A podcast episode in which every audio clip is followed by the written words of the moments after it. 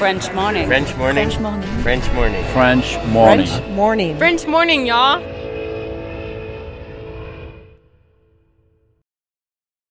Cet épisode a reçu le soutien de la CFE. La CFE, vous connaissez? C'est la Caisse des Français de l'étranger et il s'agit d'une caisse de sécurité sociale créée en 78 pour les Français résidant hors de France. Maladie, maternité, accident du travail ou encore retraite. La CFE permet aux Français de l'étranger de continuer de bénéficier de la même protection sociale qu'en France, à l'étranger. Pour en profiter, il vous suffit d'adhérer à la CFE, peu importe votre situation, peu importe le pays dans lequel vous vivez ou dans lequel vous vous rendez, et bien entendu, peu importe la pathologie ou les circonstances, catastrophes naturelles, faits de guerre, etc. Grâce à la CFE, vous pouvez vous détendre. La Caisse des Français de l'étranger assure la continuité avec le système français de sécurité sociale lors de votre départ de France, mais aussi lors de votre retour d'expatriation, ou encore grâce à la prise en charge des frais de santé pendant vos prochaines vacances en France. Pour en savoir plus, direction cfe.fr. Expatrié. Nom. Adjectif. Vient du grec exo et patrida. Se dit d'un individu qui réside dans un autre pays que le sien.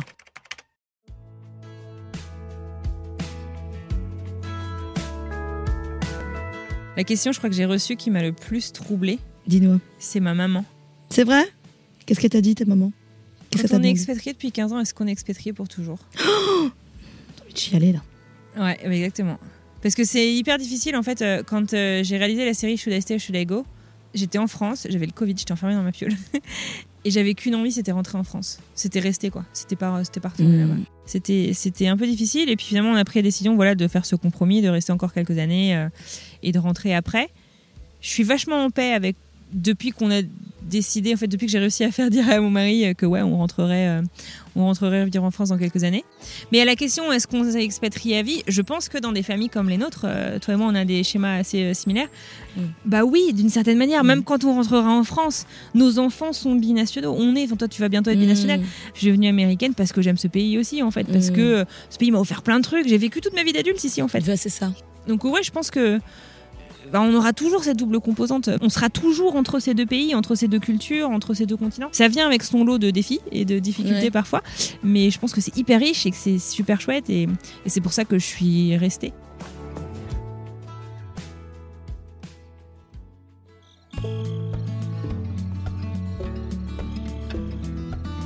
Aujourd'hui, j'ai 37 ans et toutes mes dents. Plus sérieusement, ça fait 3 ans que je dis que je vais le faire et ça y est, je me suis laissé convaincre. À force de me dire qu'il faut que j'incarne mon podcast, eh bien me voilà. Aujourd'hui, je vais vous raconter mon histoire d'expatriation. Vous allez voir, ça commence en 2007 à Buffalo, dans l'État de New York, puis ça va en France, et de nouveau dans l'Ouest new-yorkais pour enfin m'installer à Boston. Et depuis quelques jours, c'est depuis Denver, au cœur du Colorado, que je vous parle, puisque j'y ai emménagé très récemment avec ma famille. Comme ce n'est pas toujours facile de se raconter seul, c'est mon amie Thuyen qui m'a tendu le micro un matin de juin dernier dans mon jardin. Thuyen, vous l'aviez découverte en janvier dernier dans French Expat, elle vous y racontait sa triculture. Allez, c'est parti, il faut que je me lance. Je suis Anne-Fleur Andrely, vous écoutez le 150e épisode de French Expat, un podcast de French Morning.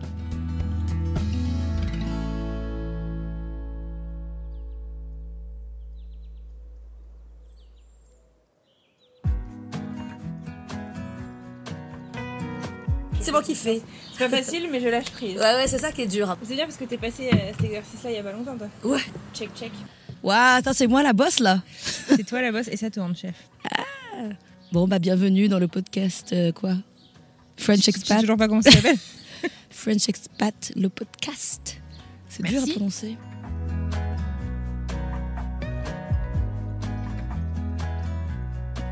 Déjà, comment tu t'appelles? Je m'appelle Anne-Fleur Andrely. Pourquoi Andrely? C'est le nom de famille de mon mari. Ah, t'as pris son prénom. Euh, son nom de famille. J'ai pris son nom de famille, qui est d'origine tchèque. Ah. Voilà.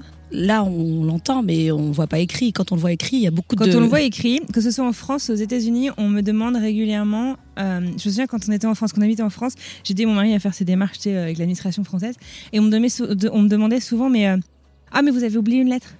Non non, j'ai pas oublié la lettre parce que c'est A N D R L E, donc il y a quoi 4 5 consonnes à la suite, 4 consonnes à la suite N, D, R, L. Ouais, j'ai plus compté.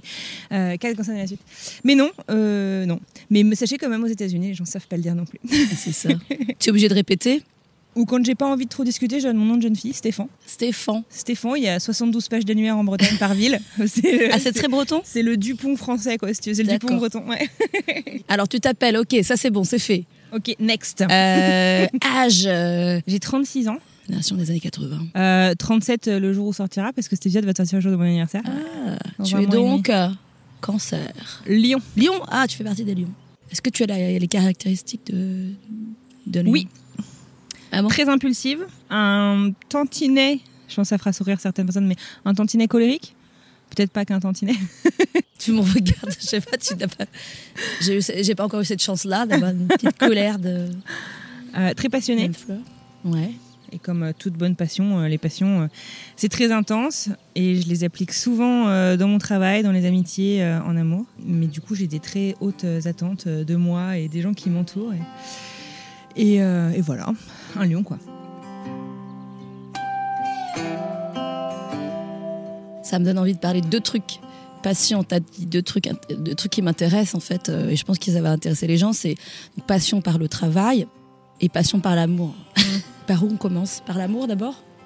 Allez, Euh, bah, raconte-nous un petit peu quand- comment t'es arrivé aux States. euh, je pense qu'il y a un lien. Ouais, non, bah, complètement. Les États-Unis, je ne suis pas venue euh, par amour. Euh, J'étais en fait étudiante en école d'ingé et pour valider mon cycle d'ingé, je devais faire un stage de six mois dans un pays anglophone, donc pour parler anglais. Ah, Pour avoir le contexte, à l'époque, moi je suis allemand LV1, donc euh, première langue. Attends, la- explique pour les gens qui écoutent. Qui langue pas ce que vivante c'est. 1. je je suis toujours partie du principe que l'anglais ça servait pas à grand chose, visionnaire, hein, la nana. Et, euh, et, et mes cours d'anglais, enfin j'étais vraiment une, une catastrophe. Ma petite sœur qui avait, euh, elle a quoi? Elle a 7 ans de moins que moi. euh, Caroline, si tu m'écoutes, merci. euh, faisait mes exos d'anglais en fait euh, encore à la fac parce que j'étais vraiment dramatique. Donc tu trichais. Tout à fait. enfin, pas à l'école, mais les devoirs, oui. T'étais triché quand même. Mais bon, Ouais. Merci. faut comme on peut. Hein. Faut Voilà. comme on peut. À cause désespérée, euh, voilà. Et ça t'est resté l'allemand Pas du tout? Euh, je comprends, mais ça reste une grande frustration en fait parce que bah voilà, maintenant je parle anglais. Ma... C'est comme si un peu dans mon cerveau j'avais deux cases, une case français et une case langue étrangère, et j'ai du mal à, à initier en, en allemand. Tu vois, quand j'essaye de commencer en allemand, je commence à dire aïe au lieu de ich. Enfin, tu vois, j'ai, j'ai- Mm. j'ai- bon bref, je, je nage un peu quoi. pratiqué. Mais t'en as fait quand même longtemps. Attends, LV1, ça fait au moins. euh, J'en ai fait une dizaine d'années et ma marraine est allemande. Enfin bref, on a, du coup je l'ai pratiqué longtemps, mais euh, je l'ai un peu perdu quoi. Mais bon, maintenant c'est l'anglais. Alors tu considères l'anglais comme ta langue étrangère? Excellente question, tiens. Euh, parce que. Ah, c'est une bonne question. Non, non, c'est une très bonne question euh, parce que effectivement, actuellement, ma langue réflexe, en fait, dans ma vie de tous les jours. euh, bon, si toi je te vois, tu vois, je te parle français, euh, mais c'est surtout l'anglais et c'est sans trop d'efforts finalement au bout d'un moment. Enfin, tu, tu, tu- Oui, alors oui, il y a certaines nuances que j'ai quand dans mon expression que j'ai pas toujours, tu vois, j'aimerais des fois pouvoir ajouter un peu plus de granularité dans ce que j'exprime, mais euh, je parle surtout anglais et je me je me surprends en fait à parler naturellement anglais à mon fils et ça m'énerve, ça m'énerve tellement parce que je me dis mais non, il faut qu'il euh, il faut qu'il il faut que je lui parle français, etc. Euh, et bref, du coup c'est un peu mon ma bataille du moment. Euh, donc t'es en train de me dire que c'est plus vraiment ta langue étrangère, c'est ta langue de communication presque. Ouais. Pas ta langue natale, mais bon, entre les deux. Ouais. Mais après, c'est peut-être c'est épuisant aussi hein, de, de parler dans deux langues différentes. tout le temps. Ça l'a été euh, beaucoup. Je sais pas comment c'est euh, toi euh, à la maison, mais euh, je sais que du coup avec mon mari Mike, on en fin de journée, quand on est un peu fatigué, en fait, en gros, on a vécu, donc euh, je, je t'expliquerai euh, plus en détail, on a vécu euh, aux États-Unis. Je suis partie en France, il est venu avec moi, on est resté en France pendant trois ans, puis on est revenu aux États-Unis. Et, euh, en fait, quand on est revenu aux États-Unis après ce séjour en France, je me suis dit, mince, euh, il a appris le français là-bas, euh, il va le perdre. Si, si... Alors que nous, on communiquait que en anglais, quoi. notre langue de couple, c'était que l'anglais. Et donc, du coup, je, je me suis forcée, et franchement, c'est pas facile quand tu es habitué à parler à quelqu'un dans une langue euh, particulière. Puis il était nouvel apprenant aussi de cette langue, donc euh, tu, tu sais qu'on n'a pas forcément euh, tout, le, tout le lexique, euh, toute la grammaire, tout le machin. Et, euh, et du coup, je me suis vachement forcée à, à parler euh, français avec lui. Et donc, du coup, en fait, maintenant, je lui parle français et il me répond en anglais. C'est un peu notre euh, moyen de, de Et fonctionner. ça marche? Ça marche. Quand on est dans un cercle social, je pense qu'on est un peu imblairable. Parce que si les gens parlent pas français ou anglais, ils sont mais genre je sais pas, ils se la racontent.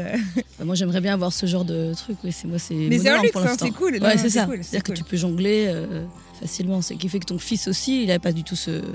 Il voit que les deux parents jonglent facilement d'une langue à l'autre. C'est Ouais. peut-être une langue pour lui. Ouais, ouais, non, complètement.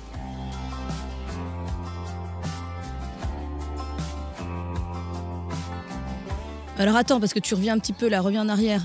Je suis la reine du hors-sujet, hein, faut faire attention avec moi. Attends, ok, t'es venu faire ton stage six mois. Ouais. C'est là que t'as rencontré ton mari? Mhm. Ah, tout de suite. Ouais, en fait, euh, je suis venue donc euh, faire ce stage. Alors le truc, c'est que tu es en gros en deuxième année euh, post-bac en termes de, de diplôme à ce moment-là. Donc t'as pas grande qualification en école d'ingénieur, t'as pas vraiment fait de pratique, tu vois. Donc en fait, qu'est-ce que j'essaie de te dire, c'est que t'as pas, t'es pas hyper euh, bankable quoi. Si tu veux, personne, Oui. te- personne t'attend en fait. Euh, donc euh, je finis par trouver un stage à l'université de l'État de New York, SUNY, à Buffalo. Et euh, donc euh, par euh, oui des petits coups de main, c'était un stage pas rémunéré. Enfin bref voilà. C'est quoi petit coup de main? Bah en fait c'est des gens si tu veux qui connaissaient des gens, qui étaient des gens qui ont fait Bah, passer C'est mon comme CV, ça que voilà. ça marche. Oui oui non mais complètement. Mais donc du coup je, je, je, je débarque à Buffalo il y a 15 ans bah, au moment où cet épisode sortira parce que c'était juillet 2000 2007 et j'avais été accueillie par un mec qui s'appelle Ignacio, un étudiant espagnol qui étudiait donc euh, à Buffalo euh, en- dans l'aérospatiale et qui avait fait en fait toutes ses études dans des lycées français euh, en Espagne. Donc il parlait français comme toi et moi. Moi avec, souviens-toi, mon niveau d'anglais dramatique, bah, ça m'a vachement aidé quoi. Comment tu l'avais trouvé? C'est l'école qui te met un, un mentor ou un buddy? Non, pas du tout. C'était mon coloc. euh, Ah. Et c'était en fait un ancien élève de l'école dans laquelle j'étais, en France, qui connaissait l'assaut de français, qui a fait passer en gros euh, ma recherche de coloc. Et ce mec qui avait répondu. euh, Ça sert, hein, le, Donc, le euh, réseau quand même. ouais. Ça, c'était avant Facebook. Hein. Ouais. Donc euh, c'était. euh. Ah, tu nous resitues un petit peu le 2007, c'est ça? Voilà, c'est ça. 2007, euh, il n'y avait pas d'iPhone, ou c'était la sortie la- du premier iPhone. Ouais. pas Insta, t'avais quelques blogs. Enfin, c'était on faisait quoi? On faisait des emails. hein. On faisait des emails et en fait, on parlait aux gens, quoi, en fait. Ouais. C'est- Au téléphone Ça Non, fait un peu du- vieux con de dire ça, mais on parle aux gens. En fait, t'envoies des mails à tout le monde. Euh, Pierre le disait euh, dans un épisode euh, récemment. Pierre, qui est d'ailleurs une des premières personnes que j'ai rencontrées à Buffalo. Et il a vachement raison. Je trouve que c'était. euh, en gros, tu, tu, tu tentais euh, mille trucs, si tu veux, et puis avec un peu de chance, t'avais une ou deux, un ou deux trucs qui te revenaient et qui, qui mordaient. Et puis c'était bah, c'était ça, du coup, que tu suivais. Maintenant, c'est une autre. euh, C'est pas plus pour nous, quoi. on est vieilles, quoi. Donc, alors, attends, t'arrives. Euh, donc du coup, bah, je découvre euh, les États-Unis, enfin le fait de vivre euh, à Buffalo. Je commence à travailler en labo. Et puis euh, au bout, peut-être, je sais pas. euh, Enfin, je rencontre euh, Marie-Pierre et Pierre qui ont été des invités sur le podcast en saison 1 et en saison 3 de mémoire, qui, qui sont des Français, qui sont de passage, qui crachent sur mon canapé pendant quelques jours et tout, qui deviennent des super copains. Et puis au bout, je sais pas, de 5-6 semaines, j'avais deux colocs, en fait j'avais Ignacio et Baro qui étaient un sud-coréen. Et Baro me dit écoute Anne-Fleur, c'est sympa les Français, mais je vais t'amener rencontrer des Américains. Ce soir, je vais à une soirée euh, dans mon labo, enfin une soirée d'un mec de mon labo, euh, une Goodbye Summer Party. Waouh. Et cette soirée, c'était chez Mike. T'as les émotions, là. Comme dans les films quand même, tu vois. Un peu coup de foot ou quoi Ah, ouais, un petit peu. Mais je- Ah pareil, ouais je captais pas grand chose. Quoi. J'étais- Je suis juste allée chez le mec, j'étais Oh, il est beau et, euh, et puis bon, voilà. Après, on a passé la soirée euh, à se courir après. Il s'est absolument rien passé. Euh, mais on s'est rendu compte qu'en fait, nos bureaux étaient l'un en face de l'autre à l'université. Et, Comme euh, par hasard. Non, mais c'est ça. et puis bah, voilà, quoi. Au bout de quelques semaines, en fait. Parce que vous étiez jeune aussi, ça a cliqué tout de suite. ben ouais, j'avais 22 ans. Je venais juste d'avoir 22 ans. Et lui, euh, pas loin. Vous avez le même âge? Ouais. 23, quoi. Ouais. Et donc, euh, tout de suite, vous avez emménagé ensemble et tout? Et ben ouais, c'est allé assez rapidement en fait. Euh, donc euh, j'étais là initialement pour euh, six mois. On emménageait ensemble sur la fin de mon stage en janvier. Et euh, sachant qu'on a dû se mettre ensemble au mois d'octobre. Waouh Moi, rétrospectivement, je laisserai pas mes gamins faire ça, quoi. Waouh C'est bien. Ça, c'est ton côté euh, lion, quoi. Tu sais ce que tu veux, euh, non? Ouais, et puis finalement, tu te dis, c'est bon, quoi. C'est pas. C'est pas la génération non plus de nos parents ou de nos grands-parents. Je veux Ouais. dire, tu prends pas de risques. euh, C'est pas comme si tu allais être répudié de la société euh, si tu te mariais pas avec le mec après. euh, Enfin, tu vois, je veux dire, bon, Ah oui, parce que tu as vécu avec lui euh, étant pas marié. Oui, bon. Non, mais enfin, tu vois, je veux dire, ça faisait trois mois qu'on était ensemble, j'avais 22 ans, oui, certes, on a vécu ensemble, mais bah, c'était final. Enfin, je trouve que vu qu'après j'allais rentrer en France, c'était presque un test Ouais. intéressant en fait de savoir euh, est-ce qu'on a envie euh, de tester, euh, de mettre notre relation à l'épreuve de la distance? est-ce que est-ce qu'il y a plus que cette très chouette, ce très chouette début d'histoire d'amour? Et ta famille dans tout ça Est-ce que tu, déjà tu leur avais dit? Enfin, trois mois, c'est quand même. Alors il y a un truc qu'il faut savoir avec moi, c'est que je suis incapable de garder des secrets. Ah. Ne me confiez pas de secrets. Ah merde. Non, je, je- je sais, Non, je je- sais garder des secrets, mais en fait, les bonnes, enfin les trucs qui me rendent heureuse, en fait, je suis incapable de les garder pour moi. Bah, tant tu mieux. vois. Euh, et donc, euh, en fait, j'étais rentrée à Noël au bout de quelques mois là, euh, en 2007. En fait, au moment où je pars, euh, je, je dis à Mike, oh c'est dommage, euh, enfin tu vois qu'on se quitte pour deux semaines. Ça aurait été cool que tu viennes pour le Nouvel An. Et puis il me fait, ah bah ouais, tiens bonne idée. Puis bim, il prend un billet pour le Nouvel An. J'étais quoi? Ah, génial. Et donc du coup, il est venu pour euh, pour le Nouvel An. Il avait donc il avait rencontré euh, Donc, ma pas famille. bien rencontrer la famille. Il a rencontré la famille très tôt du coup. Et voilà. Et ils, ils ont approuvé tout de suite. Oh non Ah, c'est ça qu'on veut entendre. Bah, disons que c'était pas. C'est. Je crois que, en fait, entre Mike et ma famille, bah, t'as eu un vrai clash euh, culturel. Ouais. Tu vois Comment est-ce que euh, tu vas rencontrer euh, les parents de ta copine euh, Comment est-ce que tu te fais recevoir, si tu veux, par des gens qui t'accueillent machin On n'avait pas forcément les mêmes codes. et je savais qu'il avait pas forcément les mêmes codes. Alors j'essayais d'être subtile. Tu vois, genre, je sais pas, je lui envoyais des articles de blog. Genre, tiens, t'as vu, regarde, c'est des trucs qu'ils disent de faire quand tu vas rencontrer les parents de ta copine en Europe. Bien, Genre, il, a, il a bien Tiens, pris ça. c'est une bonne idée, tiens, si tu leur ramenais un petit souvenir avant de venir pioncer chez eux. Ah non, il a jamais capté. C'est les us il est merveilleux par ailleurs, hein, mais, euh, mais ça, ouais, non, il a pas. Il a On peut pas être parfait partout. hein. Non, Mais, exactement. euh, on a les mêmes à la euh, maison. Mais c'est ça qui est intéressant. Ouais. Alors du coup, ça pas. Effectivement, il arrive. euh, peut-être avec euh, le bagage des clichés, peut-être pour la famille, non? Que Comment ils ont appréhendé ça? Alors, elle est partie en stage et puis elle nous revient avec un, un cow-boy.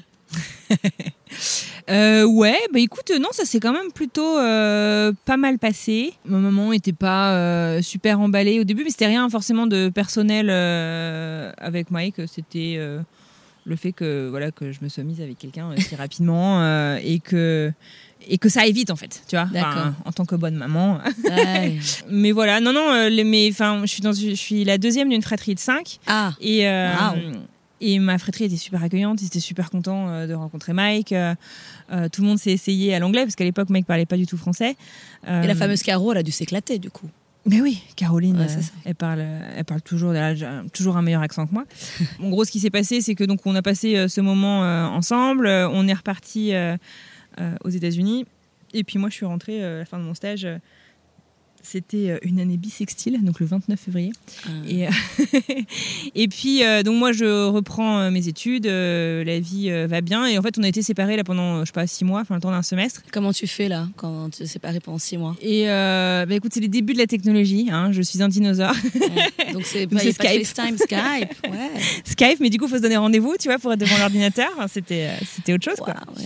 Je me, je me souviens de cette, dit au revoir, mais un au revoir, je crois que j'ai jamais fait un au revoir aussi déchirant de ma vie Ah.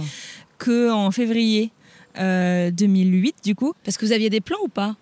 Bah, je suis même pas sûre qu'à ce moment. En fait, on savait qu'il allait sûrement pouvoir être TA, donc teaching assistant, sur un cours en France euh, à 3 l'été suivant. Donc on savait qu'on allait se voir à ce moment-là. Mais le reste, je suis pas sûre qu'il était déjà accepté euh, dans son. Pro... Je sais pas trop, euh, pour être honnête, je me souviens pas. En fait, euh, fearless, quoi. Sans peur, tu fais ton truc, euh, sans faire trop de plans, puis finalement, ça s'est bien goupillé. Finalement, ça c'est vachement, on avait vachement de bol parce qu'en fait, il a été pris pour faire sa thèse dans la même école que là où j'étais. Euh, donc, Exprès. Ouais. et, et puis donc ouais non en fait on a passé euh, l'été. En fait il avait l'été donc euh, ce cours qui devait euh, enseigner à Troyes. Et puis il avait tout le mois d'août euh, de libre avant de commencer euh, l'école et moi aussi. Idéal. Euh, et euh, je me souviens je suis allée euh, aux relations internationales de mon école. Euh, et j'étais un peu tu sais la nana un peu enfin je suis toujours un peu obstinée tu vois quand je trouve quand je pense qu'il y a quelque chose qui fait sens il faut absolument que que ça se passe. Et donc en gros je décampais pas de leur bureau en leur disant mais euh, votre programme de français intensif ouvert que aux élèves ingénieurs et pas aux élèves euh, thésards euh, il faut absolument l'ouvrir aux élèves thésards enfin si tu veux genre euh, et donc euh, bon euh, je, les eu- je les ai eu à l'usure ils ont pris mec pour un mois euh, le mois d'août si tu veux donc et en fait enfin je pense que c'était hyper nécessaire pour lui il parlait pas français comment t'arrives sinon à vivre dans une il avait jamais fait de français avant, au lycée par exemple? Non. Waouh. je Non. je- et donc voilà, donc du coup ils l'ont pris et ça l'a vachement, ça l'a vachement aidé. Enfin c'est- tout con, mais après ça, ça t'aide aussi en fait à t'intégrer, parce que même si dans un labo de recherche tout le monde parle anglais, tu peux voilà te démerder, ça te permet d'aller plus loin en fait, de rencontrer des gens, de lier des amitiés, euh, de je sais pas de commander un café euh, à la, Ouais. à la cafétéria, enfin tu vois. Et ils m'en parlent encore hein, de, de ce stage euh, qui a été euh, particulièrement intense. Waouh. Et donc voilà.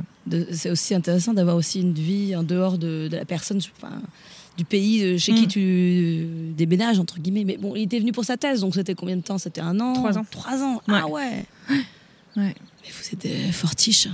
Non. En fait, tout s'est bien copillé pour vous.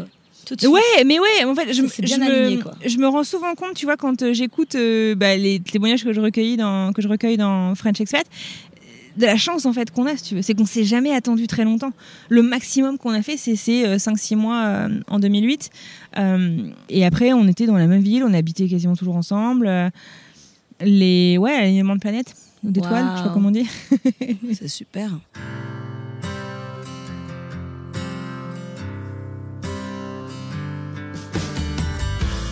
J'ai une, une autre question par rapport à la passion, ce que tu dis, ouais, t'es lionne et tout, euh, par le travail. En fait, moi, quand je t'ai rencontré, euh, tu, et tu m'as dit, t'étais quelqu'un d'assez hyperactif. euh, Mhm. Et je te vois comme la nana qui se réveille à 5h du mat, qui fait tous ses rendez-vous, hyper bien organisé et tout. Moi, j'ai une question, c'est bah, déjà comment, comment tu en es arrivé là, où Ouais. tu es aujourd'hui, mais surtout, euh, bon, c'est dur à, à définir, mais c'est quoi ta, ta journée type? Tu vois Parce que après, tu vois, les gens vont me dire, ah, on n'a pas de journée type. Non, mais Ah, si, te connaissant un petit peu, Ouais. on aime bien avoir une petite routine. Enfin, Ouais. tu vois, des, des choses qu'on aime faire ou qu'on doit, qu'on se dit Ouais. qu'on doit faire dans la journée. J'ai l'impression que toi, tu es un peu comme ça. Ouais, ouais, Et moi, j'ai envie de savoir. Bah, en fait, euh, l'organisation un peu euh, ma boule, elle est venue du fait que je me suis découverte une passion. euh, je fais plein de sauts de plus, mais euh, en 2019, là où j'ai lancé en fait French Expat. Quand, en fait, quand j'ai lancé un podcast pour mon boulot à l'époque au MIT, euh, et euh, quelques semaines après, je me suis dit mais attends, mais c'est carrément possible. En fait, il faut absolument qu'on lance un podcast sur les expats. Attends, reviens là-dessus parce que comment on lance un podcast pour son boulot? Bah, euh, il y avait un besoin. euh, c'était dans l'éducation en fait euh, que je bossais et c'était euh, bah, utiliser tous les médiums possibles qu'on pouvait euh, avoir pour euh, pour euh, faire grandir en fait. euh, en gros, souvent on devait éduquer euh, une workforce, donc euh, plein d'employés, mais de plein de choses différentes. Donc, genre, je sais pas, des commerciaux qui passent beaucoup de temps en voiture, des ouvriers qui sont sur les chaînes de prod, des exécutifs qui sont plus white collar comme on dit. Et, du coup, bah, ok, bah, tout le monde en fait va pas apprendre en imprimant un livre. Tu vois, t'en as, c'est bah, tiens, je vais écouter ça dans la voiture, ça va me permettre d'avancer. Je vais, enfin, il y avait plein de choses comme ça. Donc moi, en fait, on m'avait mis sur sur l'audio. Et c'était Ah. euh, recycler en fait notre contenu, euh, apporter des, des, des points de vue inédits en fait euh, d'experts pour euh, bah, s'assurer en fait que le, le niveau de connaissance, le socle commun de connaissances au sein de l'entreprise, si tu veux, bah, il était vrai- véritablement commun. Quoi, que tu n'avais pas euh, une partie de l'entreprise qui avait plus de connaissances parce que le médium leur, leur convenait plus. Tu vois ce que je veux dire? Donc, c'est pas une passion que tu avais nourrie des petites. Alors si, ouais, Ah. c'est compliqué. Ouais, c'est C'est hyper compliqué, hein, de se raconter. Ouais. ouais, parce que c'est pas quelqu'un des MIT qui t'a dit euh, euh, tiens, j'ai une idée. C'est que ah, ils ont Ouais. identifié que Anne Fleur, elle avait une particularité ou une sensibilité à l'audio, donc. euh, ouais. Bah en fait, euh, donc, je pense que ça vient d'où? En fait, quand j'étais, euh, donc quand Mike euh, est arrivé, euh, on était donc à l'UTC à Compiègne. Euh, moi, donc, il me restait trois ans euh, à faire à l'école et euh, ou deux ans et demi. Et puis, euh, à ce moment-là, en fait, l'UTC, c'est une école d'ingénieurs qui était fondée un peu sur le modèle américain, au sens où tu peux choisir en fait des unités de valeur. Donc, tu peux choisir tes cours. Euh, tu as certaines formules, si tu veux, à respecter pour avoir un minimum de sciences, par exemple, de technologie, etc. et dans un de mes cours, c'était la démocratie participative. Il fallait lancer un projet, etc. Et j'ai eu l'idée d'aller euh, frapper en fait à la, à la radio, la station de radio euh, qui était hébergée sur le campus mais qui dépendait pas de l'université euh, locale qui s'appelait Graphite, qui s'appelle toujours Graphite, et, de leur en fait d'essayer de comprendre comment ça marchait. Et il y avait une émission scientifique à l'époque qui s'appelait Biotine et j'ai proposé en fait une chronique sur sur cette émission là pour essayer de de débunker en fait euh, certaines idées reçues euh, sur donc t'es euh, allé leur pitcher un truc déjà à l'époque ouais. Et coup de bol ça a été accepté.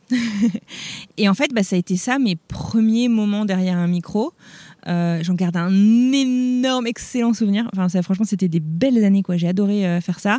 Et puis, euh, je sais plus au bout de combien de temps, peut-être, je sais pas, six mois, un an, un an et demi, ça s'est transformé en une émission bimensuelle. Donc, on faisait, je crois que c'était un mercredi sur deux, les écoles d'innovation avec deux copains, Hugo Marine, et Romain aussi. Et en fait, c'était une émission d'une heure que je, je co-animais. on avait plusieurs chroniques, on avait plusieurs sujets, on avait des experts et tout. Et c'était mes grosses passions. Et en fait, Graphite, c'était génial parce qu'ils étaient. Euh, tous les animateurs étaient bénévoles. Euh, mais euh, ils, ils, étaient vraiment, si tu veux on t'aide aussi peu et autant que tu en as besoin et que tu en as envie, tu vois. Donc si tu as juste envie de venir te poser derrière ton micro, de balancer ton contenu, bah vas-y, tu fais ce que tu veux. Si tu as envie d'apprendre, si tu as envie d'apprendre, je sais pas, des techniques d'interview, euh, des aspects techniques même en fait de comment tu vas manier mon premier Zoom, c'était à graphite. Euh, comment tu vas euh, manier les micros, gérer les consoles, gérer les guests extérieurs, enfin il y, avait tout quoi et c'était c'était passionnant. C'est là où tu as tout appris c'est là où j'ai appris énormément de choses, ça c'est clair. Et je suis devenue, en fait, je me suis présentée aux élections du board de cette euh, radio. Je suis devenue présidente de la radio pendant un petit moment. Ah, et puis, euh, et puis après, bah, si tu veux, j'avais mon stage à faire à Paris. Euh, je bossais chez L'Oréal. Enfin bref, je me suis progressivement désengagée parce que, parce que, bah voilà, j'avais fait mes études d'ingé. Il fallait que j'aille travailler, quoi. puis après, on est parti aux États-Unis, etc. Donc en fait, pendant, après, euh, c'est quoi, euh, presque dix ans, euh, j'ai gardé, si tu veux, cette, cette appétence pour le son, pour le multimédia en général. Je faisais pas mal de voix off en freelance, mais de manière hyper irrégulière. Tu vois, c'était un bonus, c'était pas du tout une source de revenus. c'était juste parce que j'aimais bien faire ça, quoi. Et puis en fait, bah, je m'en suis jamais cachée en fait de ça, parce que même si ça peut paraître être juste une activité extra-curriculaire, bah, quand je suis arrivée au MIT, je sais que c'est un des trucs qui, les, qui leur plaisait en fait cette expérience c'est vrai qu'on. je trouve qu'aux États-Unis, c'est là qu'ils regardent le plus. Hmm. C'est là où on regarde le plus ses activités. Hmm. Et, c'est, dans les entretiens, c'est là où ils te posent des questions. Hmm. Plus sur ton éducation, etc. C'est cette petite ligne tout en bas à droite, là, euh, où tu mets passion, hobby, hop, je fais du volet ou je sais pas quoi. Ben, ils vont, c'est là où, où j'ai un petit blog de trucs. C'est là où ils vont te coincer, entre guillemets, pour que tu parles de toi. Exactement. Et donc, c'est ça, c'est ton petit. Il y avait marqué voix off. Euh, voix off, je parlais de la radio assez facilement parce que, parce que j'ai adoré ça, parce que j'en suis fière. Et l'autre gros fun fact que je mettais à l'époque, c'était euh, mon ancienne carrière de géo au Club Med. Mais euh, non, bah, j'étais géo voile parce que je suis monitrice de voile. j'ai mon diplôme fédéral d'enseignement. De, Est-ce que c'est un truc de breton ça? Probablement, parce que dans le Finistère, pour le coup, les jobs d'été, soit tu vas ramasser les fraises ou les tomates, soit tu, le voile. Hein. ouais. un côté un peu social, animatrice, euh, médiatrice peut-être. Ouais, c'est enfin c'est très rigolo d'être géo si tu veux. C'est euh, c'est pas du tout le vrai monde. C'est pas du tout euh, si tu veux. C'est c'est un monde dans lequel je sais pas, les gens ils sont super contents de venir à ta table pour dîner. genre, tu sais, ils ont ah trop cool, il y a un géo qui vient s'asseoir avec nous. les gens ils rigolent très fort à toutes tes blagues même quand elles sont pas drôles.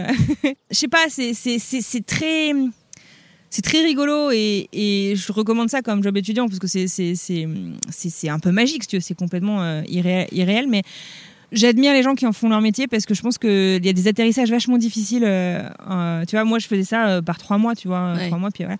Voilà. Mais non, non, c'est super, c'est super rigolo. C'est des excellents souvenirs. Euh, T'es dans des infrastructures canons, euh, dans des dans des paysages. Moi, c'était en France hein, que j'étais géo à la Palmyre. c'était archi canon aussi, avec du matériel génial, des bons katas. Enfin, tu vois, c'était cool. Tu penses que ça t'a aidé ou pas, ça, dans ton- ce que tu fais aujourd'hui? Peut-être dans ma capacité d'écoute. En fait, c'est rigolo. Je pense qu'il n'y a pas un truc, tu vois, il y a un peu de tout.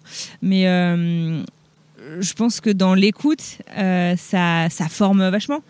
Euh, parce que finalement, tes GM, on a beau dire, c'est une communauté, on est tous potes, c'est tes clients, quoi. Enfin, tu vois. Rappelle-moi, GM, c'est quoi Gentil Gentil membre. Membre, ok.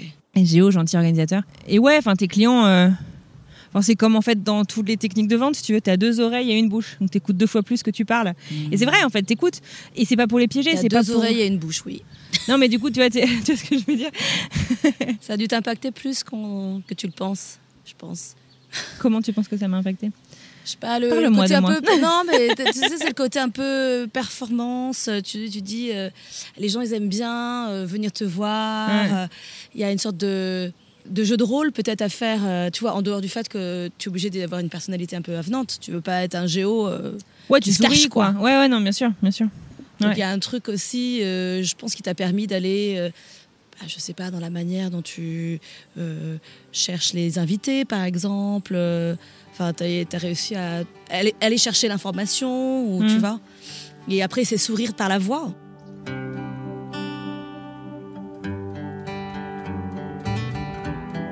Est-ce que tu avais des, je sais pas, des, gens ou des idoles avec qui tu as grandi, tu vois, des trucs que tu admirais En fait, un truc qui que, enfin, que j'admire et qui m'anime depuis que je suis toute petite, c'est l'impact qu'on peut avoir sur la vie des autres. Alors, pendant très longtemps, je voulais être médecin, tu vois.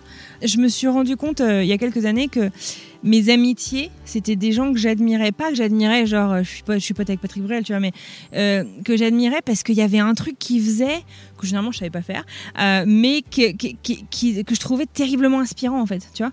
Et j'aime pas utiliser le mot inspirant en podcast parce qu'on l'utilise à tort et à travers. Ouais. Mais... Inspirant et bienveillant aussi, on aime bien. Oui, mais oui, Oh. oui. oui. D'ailleurs, j'ai l'impression qu'on a déjà eu cette conversation. Ouais. Mais- Peut-être dans ce podcast d'ailleurs. Du, du coup, en fait, j'ai- voulu faire mille métiers, quoi. Donc, j'ai voulu, euh, je sais pas, j'ai voulu être, être médecin. Après, quand euh, ça, ça a pas marché, euh, je me suis posé la question d'autres métiers de santé. Après, euh, j'avais réfléchi à être. Non, mais alors, attends, mais n'importe quoi, hein, parce que quand tu me connais, si tu veux, euh, je voulais être glaciologue, aller escalader les glaciers pour, euh, pour l'environnement. Enfin, voilà. Genre, j'ai jamais fait ça de ma vie, mais je sais pas d'où ça me sentait. Ça, c'était quand En quatrième ou un truc comme ça Ah non, Non. non, plutôt en lycée. Non, mais moi, Ah je oui, suis assez. euh, je suis. Ouais, je. La, la communication m'a toujours attirée. Et on m'avait toujours dit euh, fais des études scientifiques et euh, tu pourras faire ce que tu veux après, quoi. Ça, c'est un autre débat aussi, je pense. Ouais. Le truc des études en France. euh, Mais, Ouais. euh, ouais. D'après ce que tu me dis, tu étais plus vers les trucs un peu comme. Mais si tu fais les trucs un peu de communication, un peu littéraire et tout, bah, tu te refermes des portes. Mm. C'est-à-dire que tu peux pas. Si tu, tu choisissais ça, si tu avais choisi ça très tôt, tu n'aurais jamais pu faire médecin, tu vois. Mm. Non, mais c'est ça. Et puis après, je pense qu'il y a un. Enfin, dans ma famille, en tout cas, il y a, il y a une grosse composante familiale. En fait, quasiment tout le monde est ingénieur dans ma famille. Ouais, au moins, tu as coché la case. Tu as coché la case ingénieur. Ouais, voilà, maintenant j'ai coché la case d'ingénieur et je, je, et je suis consciente de ce que la formation d'ingénieur m'a apporté. Elle m'a apporté plein de choses. Euh, T'as porté quoi? dans euh, bah, la gestion de projet, euh, dans la polyvalence, dans le fait que t'es vachement des merdes. Enfin, y a, y a- il y a, euh, outre, tu vois, des connaissances théoriques, mais des, des, des connaissances transversales que je peux réutiliser euh, partout ailleurs. J'ai fait des cours d'interculturalité euh, américaine passionnants, enfin, tu vois. Tu referais pareil? Oh non, je pense pas. Non, je pense. Enfin, sûr, si je même savais, parcours euh, si je, en fait, si j'avais su ce que je, enfin, si j'avais su que je voulais, je sais pas, faire des podcasts, des documentaires audio, de la radio, il y a 15 ans, je me serais peut-être battue plus auprès de mes parents, tu vois, pour, euh, Mm. pour, pour faire ça.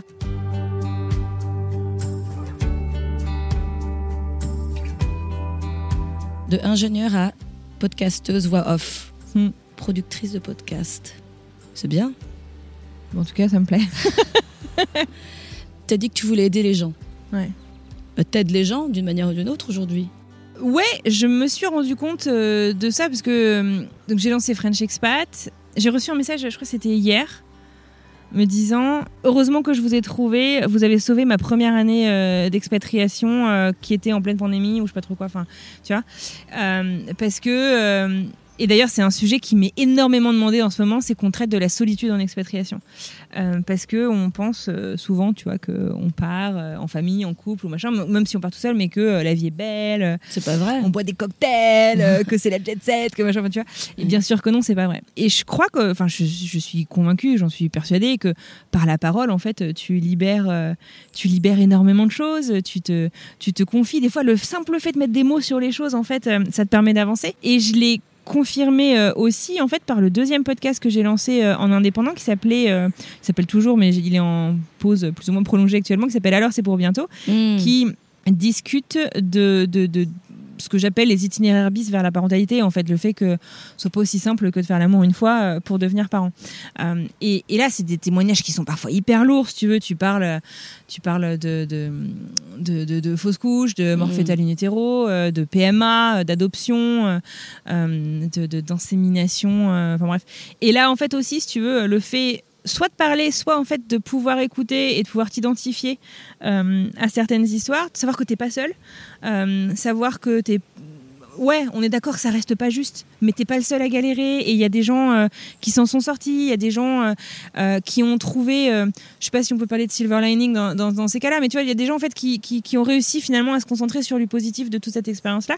Et bah ouais, la, parole, la parole, c'est fantastique. C'est source d'apprentissage, source de connaissances, et puis voilà, il y a un, c'est thérapeutique quoi, en fait. J'ai l'impression que c'est ta thérapie aussi à toi, non? Ah bah grave. la, Grave. la psycho de toi. c'est ça qui te qu'est-ce qui te motive toi à continuer ce que tu fais aujourd'hui? L'argent. La Non. thune, ah bah ça c'est sûr, ça Ouais. paye tellement bien.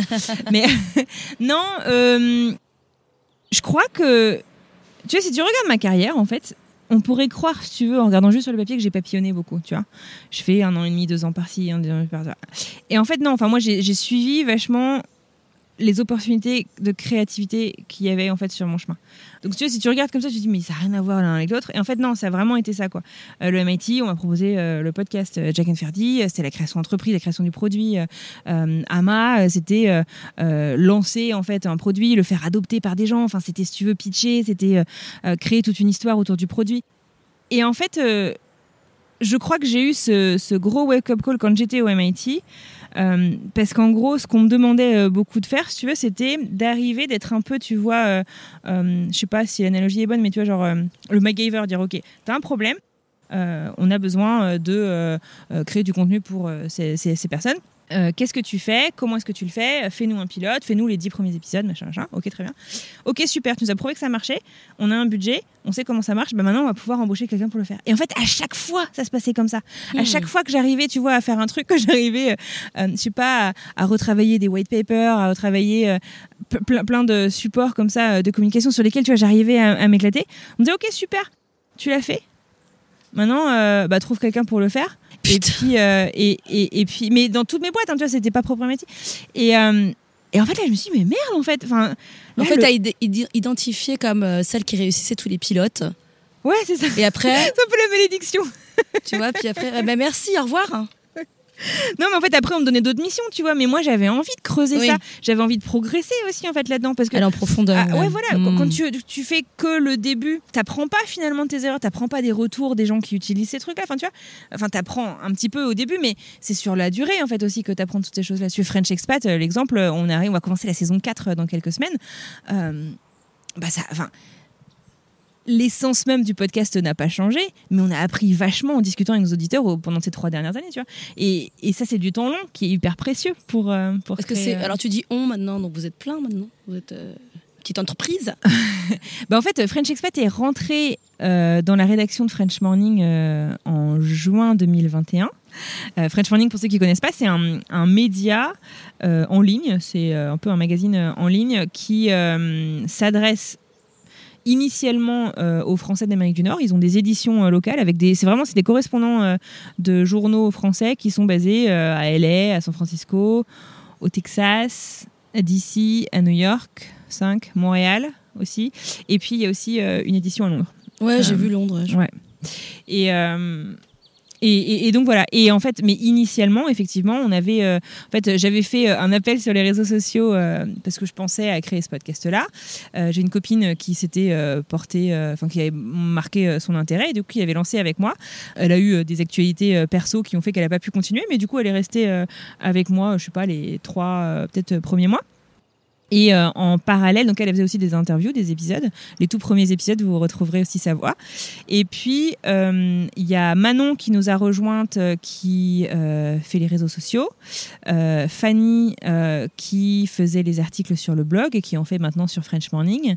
Charlotte qui est en congé maternité, mais qui, qui, qui nous a donné longtemps en tout cas un coup de main. Elle a fait quelques interviews aussi en saison 1 et qui a fait, qui faisait beaucoup le suivi en fait des interlocuteurs, des témoignants, euh, une fois qu'ils avaient euh, bah, témoigné, euh, qui leur demandent, qui les, le- les, les recontactaient pour récupérer, je sais pas, des photos, des vidéos, poser des questions sur l'orthographe d'un mot, d'un- d'une ville, des trucs comme ça. C'est Alice qui fait les habillages de French Expat ou d'autres d'ailleurs, c'est elle qui m'accompagne sur tous les podcasts que je fais. Et si vous voulez savoir comment elle travaille, euh, bah, je vous invite, si vous l'avez pas déjà fait, à écouter l'épisode de la semaine dernière, puisqu'on a fait un épisode ensemble pour raconter un peu justement euh, comment on crée les épisodes. Et euh, Caroline, qui a été notre proofreader aussi, euh, qui euh, s'assurait que, sur, notamment sur le blog, euh, les textes plus longs, quoi, qu'on bah, n'avait pas de grosses coquilles, de grammaire, d'orthographe, de trucs comme ça. Donc que des filles. Ouais, pas fait exprès, mais ouais. Ah ouais. Ouais. Vous entrez dans la saison 4. On entre dans la saison Ah. 4.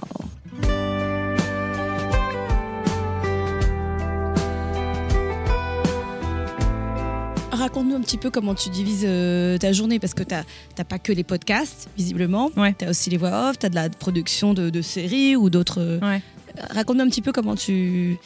En fait, cette, organisation qui te paraît un peu, euh, un peu tarée, elle date de mon moment au MIT et du confinement. Du premier confinement. Confinement, Du premier lockdown. En fait, euh, euh, parce que sinon, en fait, si tu veux, donc euh, j'étais euh, MIT, je faisais ma vie, euh, tout allait bien, et je bossais tard le soir, et puis et j'arrivais, si tu veux, comme ça, à sortir mes épisodes. Enfin, ça allait quoi. Surtout qu'à l'époque, si j'avais un nourrisson. À cette époque-là, à cet âge-là, les enfants ils dorment tout le temps. enfin, tu vois, genre, tu les couches à 7 h du soir et ils dorment, et c'était cool. En tout cas, moi j'en avais un comme ça, c'était super. Et puis confinement. Donc on est tous à la maison, il n'y a plus de crèche, il n'y a plus d'école, il n'y a plus que dalle. Et donc là, en fait, avec mon mari, ce qu'on a fait, c'est qu'on on se splittait euh, un jour sur deux. On se, on se, scindait un jour sur deux en deux. Donc euh, en gros, euh, je sais pas, moi le matin j'étais avec mon fils Félix et lui il était avec l'après-midi et puis le lendemain on faisait l'inverse. Donc du coup on est passé à mi-temps au boulot, mais bon comme tout le monde, hein, on, on est tous, on est tous passés par là. Et, euh, et du coup, en fait, euh, bah, je me retrouvais souvent, si tu veux, le soir à devoir rattraper les heures que j'avais pas pu faire sur mon boulot et donc pas sur le podcast. Et c'était une grosse frustration parce que du coup, euh, tu vois, moi qui suis hyper sociale, d'abord j'étais que à la maison, je parlais à personne, euh, je commençais un peu, euh, un peu, c'était un peu difficile. Et puis. Et puis, enfin, voilà, c'était une période qui était dure pour tout le monde. Et donc, en fait, euh, progressivement, si j'ai commencé à me lever euh, de plus en plus tôt pour essayer d'avoir en fait des heures avant que euh, mon fils se réveille euh, et pour pouvoir avancer en fait sur ces projets-là qui me nourrissaient, mais nourrissaient me intellectuellement. time. Ouais, Mm. c'est ça, exactement. Et donc voilà. Et puis en fait, une fois que la crèche a réouvert, et ben j'ai gardé ça, cette organisation-là, où pendant longtemps, hein, je pense toute l'année 2020-2021. Euh, j'ai dû euh, arrêter ça. Et donc, en gros, ce que je faisais, c'est que je bossais de 5h du mat à 8h, 8h30 euh, le matin euh, sur mes propres projets, quoi, pas sur le boulot. Et puis, le soir, je sais pas, à monter, c'est les horaires américains, donc je sais pas, à partir de. ou Peut-être une fois que. Une fois que Félix dormait, vers 19-20 heures, je me remettais jusqu'à minuit. Si tu fais le calcul, il reste pas beaucoup d'heures de sommeil. Pas beaucoup d'heures de sommeil, pas beaucoup de, euh, de quality time avec ton mari aussi. Ouais. Bah, en fait, non, ça a été. Enfin, pour ça, je pense que la pandémie, ça a été hyper dur. euh, à nouveau pour tout le monde. hein, je cherche pas à faire pleurer, mais euh, en fait, on était tout le temps sans cesse en catch-up. À se dire, il faut qu'on rattrape notre boulot, faut qu'on machin, faut qu'on truc. Heureusement qu'on est solide et c'est cool, on s'est pas éloigné, tu vois, mais ça a été vraiment. En fait, je me suis rendu compte, et à un moment où on est un peu appuyé sur pause, on s'est dit, mais attends, mais on est tout le temps dans la performance en fait. Enfin, tu à se dire, ok, là, euh, Félix dort une demi-heure, vite, vite, faut qu'on aille faire ça, faut qu'on aille faire ça, tu vois. Et, et tu dis, mais en fait, c'est pas une manière de vivre, tu vois. Bon, tu peux faire ça pendant quelques mois euh, parce que t'as un gros truc, mais En pendant un qu'hommage, quoi. ouais. mais bien sûr, Mm. c'est pas c'est pas c'est pas jouable quoi. et donc voilà. Et en fait, je suis partie. euh, j'ai eu la chance en 2021. Il y a beaucoup de gens qui ont été bloqués, mais moi j'ai pu euh, rentrer euh, un mois en France, un peu plus d'un mois parce que j'ai chopé le Covid et que à congé. Ah oui. Et, et en fait, à ce moment-là, j'avais pas vu ma famille depuis 2019. C'était euh, un moment que j'attendais depuis euh, très très longtemps. euh, et, là, le boulot a commencé à me demander de gérer un stagiaire à distance, de machin, de trucs, alors que je leur avais dit, quoi. Je leur avais dit, je fais tous les heures sup que vous voulez avant, après, mais en France, j'ai besoin, si tu veux, de couper. Et, puis voilà, enfin, on bossait, on dormait euh, quoi, 4-5 heures par nuit, quoi, tu vois, pendant un an. Enfin, on était, on était sur les rotules. Et, euh, donc, en fait, euh, bah là, je me suis dit non. en fait, non. Et pendant ces vacances-là, c'est rigolo tu vois, parce que je dis, je dis non. Bah, en fait, j'ai eu mes premiers gros contrats de freelance que j'ai pas démarché, mais qui sont venus vers moi en me demandant de produire des podcasts pour des marques. Et en fait, bah, c'est là que je me suis dit, bah, en fait, c'est possible. On en a discuté un peu avec Mike. euh, on a, euh, histoire d'assurer un petit peu euh, nos arrières et les finances de la famille. on a un peu ajusté, si tu veux, les horaires de crèche de Félix, histoire de, bon, bah voilà, si les contrats rentrent pas, ça nous permet d'avoir un petit peu de marge, tu vois, si jamais il y a un souci. Et puis, et puis, et puis, je me suis lancée, en fait, en freelance à temps complet en août 2021. Et, euh, félicitations. et- merci, merci, merci. Et en fait là, donc ça a été génial. De août à décembre, génial. J'avais euh, des, des. Bon, ça a été difficile de refaire des. C'est horrible de dire ça en tant que maman, mais je veux le dire parce que je trouve que c'est important de de de pas en avoir honte. Mais de refaire des journées entières avec mon fils, tu vois, parce que du coup, euh, Mhm. j'avais l'habitude d'avoir euh, de l'avoir en crèche 5 jours par semaine, et puis euh, de refaire des journées entières avec mon fils. Mais j'étais mais épuisée. C'est un Et, job euh, à plein temps. hein. Mais c'est ça, et tu sais, il y a plein de gens qui disent mais tu peux pas dire ça, c'est tes enfants. Non, on peut les adorer et être épuisé quand même et être Et puis les détester la aussi. crèche.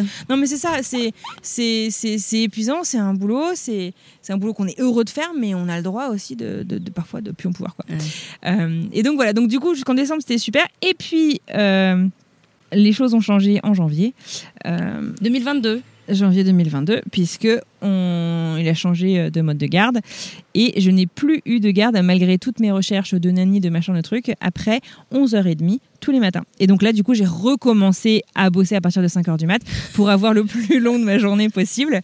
Euh, et, euh, et comme je savais, si tu veux, plus ou moins, qu'on allait certainement bouger au mois, enfin, à l'é- à l'été, au bout de quelques mois sans, sans succès à trouver un mode de garde pour l'après-midi, et bah, euh, je me suis résignée. Je me suis dit, bah, très bien, on, on va, on va profiter de ces moments ensemble. Et une fois que je me suis dit ça, ça allait beaucoup mieux. Euh, et voilà. Là, maintenant, euh, j'avoue que je suis fatiguée. Je sais pas si je vieillis ou si je suis un peu une. Je me lève pas tous les matins à 5 h du mat. Il y a des Moi, c'est ce que j'admirais de, de toi euh, quand je voyais Du coup, des tu m'admires je plus. fais. si, mais bon, moi maintenant.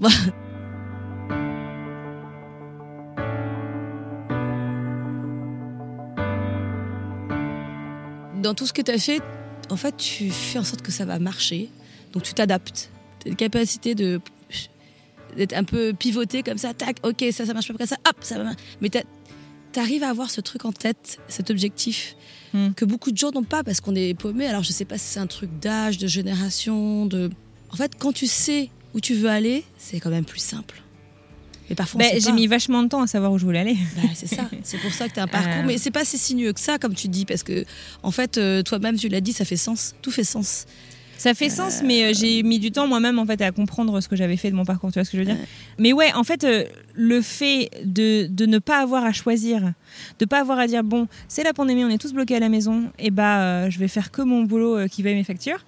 Euh, et euh, je vais être avec ma famille euh, le reste du temps. Et on passait quand même des super moments tous ensemble, parce qu'on passait nos journées ensemble, tu vois. Donc on, on déjeunait ensemble, on faisait une balade tous les après-midi ensemble. Enfin, tu vois, c'était quand même cool. Mais bah, le fait de pas avoir eu à me dire c'est le boulot ou, euh, ou, ou ma famille ou euh, mes hobbies, et de réussir. euh, tu peux pas faire ça pendant 10 ans, mais de de- d'avoir en fait cette opportunité de le faire, euh, voilà.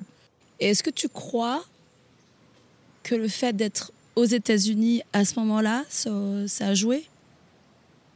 Est-ce que tu penses que si tu avais été, par je sais pas, en France pendant le confinement ou dans un autre pays ou dans une autre région que là où tu es aujourd'hui, est-ce que ça. Bah, tu penses que ça a un oui. joué ou pas? Oui, je pense sincèrement, euh, parce que, enfin, un truc tout con euh, qui paraît purement administratif, mais euh, aux États-Unis, en fait, euh, tu peux tenter un truc, faire une facture à quelqu'un euh, sans aller voir, aller, alors je connais pas toute la démarche en France, tu vois, mais aller t'inscrire en tant qu'auto-entrepreneur. Je crois que ça a changé, c'est plus le même nom, mais en, France, tu vois, faire tout plein de démarches en fait auprès des impôts pour avoir un statut particulier. Ici, tu peux dire, ok, c'est quoi, je te fais ça, je t'ai fait une facture, moi je la déclarerai auprès de mes impôts. Bon, c'est pas super bien taxé du coup, mais c'est pas grave. Et, euh, et, tu peux tenter en fait. Enfin, t'as quand même une culture de je vais tenter. Et, et, ça choque euh, personne, tu vois. Et c'est vrai que même au niveau mentalité. Dans les voisins, l'entourage, etc. C'est hyper normal. Toi, t'es, toi, t'es le, l'archétype, toi, de, de, de l'américaine. euh, tu t'as, tenté plein de trucs et, t- et t'as- t'as, t'as 12 000 euh, talents et jobs euh, en même temps. Et, et ça choque personne ici, tu vois. Alors qu'on est plus des hotballs euh, en France. Peut-être on a tendance à mettre une petite, un petit titre en dessous de ton nom plus facilement, Ouais. de, de catégoriser Des étiquettes, ouais. des étiquettes. Ouais. C'est pour ça que je me demande, est-ce que c'est, est-ce qu'on sous-estime aussi le, l'environnement Hmm. dans lequel on est, que ce soit familial aussi. Ouais. Tu as eu la chance d'avoir un partenaire qui t'a soutenu peut-être? Oui, ah oui, complet, ouais. Euh, alors je dis pas parce qu'il est américain, parce que ça c'est un autre truc, mais non, non. un, un bon Il partenaire qui est, amoureux. oui, qui est, non mais qui est là pour te soutenir dans tes entre guillemets délires. Ouais. Ah ouais, complet. Non mais complet, j'ai voulu lancer une boîte. euh, il il m'a jamais dit euh, ce serait quand même bien que tu gagnes vraiment ta vie. ce serait quand même bien qu'on puisse acheter une baraque. euh, Tu vois, moi- mais, happy wife, happy life. euh, exactement. Je vais peut-être lui broder un oreiller. Comme ça.